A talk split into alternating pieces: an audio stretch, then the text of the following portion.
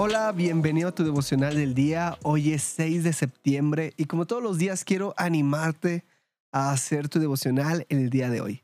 En este podcast tenemos la meta de leer toda la Biblia en un año y para lograrlo hay que leer unos cuantos capítulos. Hoy toca Isaías 18, 19 y Nehemías 10 y de estos tres capítulos yo saco un pasaje central y lo podemos encontrar en Nehemías 10, 29 al 31 y dice así.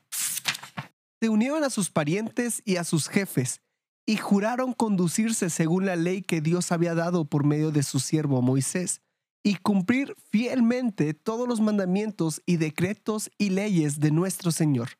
Por lo tanto, no daríamos en casamiento nuestras hijas a las gentes del país, ni aceptaríamos que sus hijas se casaran con nuestros hijos. Y cuando la gente del país viniera en sábado a vender sus productos y toda clase de granos, no les compraríamos nada, ni en sábado ni en cualquier otro día festivo. Asimismo, en el séptimo año, renunciaríamos a las cosechas y perdonaríamos las deudas.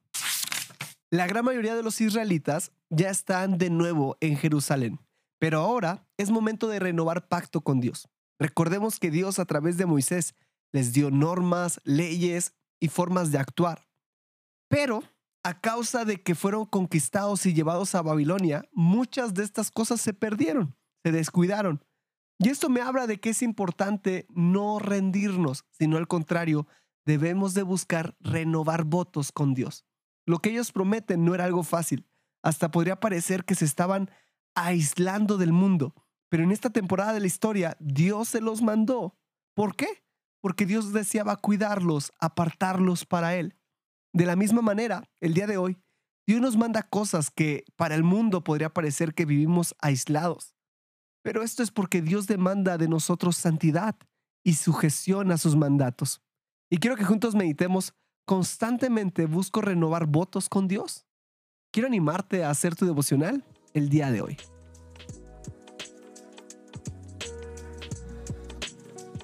Nos da mucho gusto que este podcast sea de bendición para tu vida espiritual. Si deseas apoyarnos, puedes hacerlo compartiendo los devocionales y suscribiéndote al plan de lectura en YouVersion.